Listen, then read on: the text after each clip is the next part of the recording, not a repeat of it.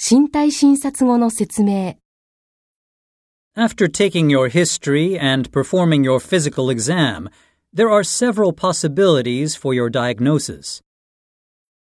One of them is a problem called It is a common disease that can produce symptoms similar to the ones you currently have. However, we also need to check for we need you to take some tests to make a definitive diagnosis. First, I'd like you to take a blood test.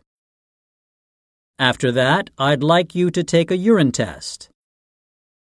We would also like you to have an x ray and undergo an ultrasound examination. Let's wait for these test results so that we can discuss possible diagnoses in more detail.